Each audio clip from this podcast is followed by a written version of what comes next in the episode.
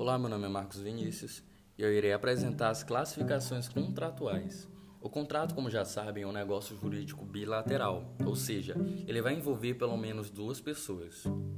Entretanto, o contrato ele também poderá ser classificado como unilateral ou bilateral.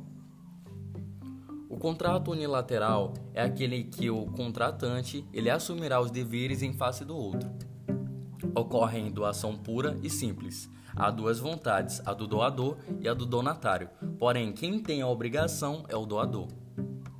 Exemplos de contratos é, unilaterais: o mútuo, empréstimo de bem infugível para consumo, e o de comodato, empréstimo de bem infugível para uso.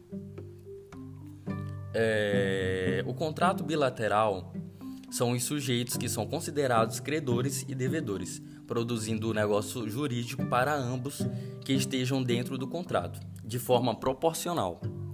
Um dos exemplos que a gente pode dar de contrato bilateral é o exemplo de compra e venda de locação.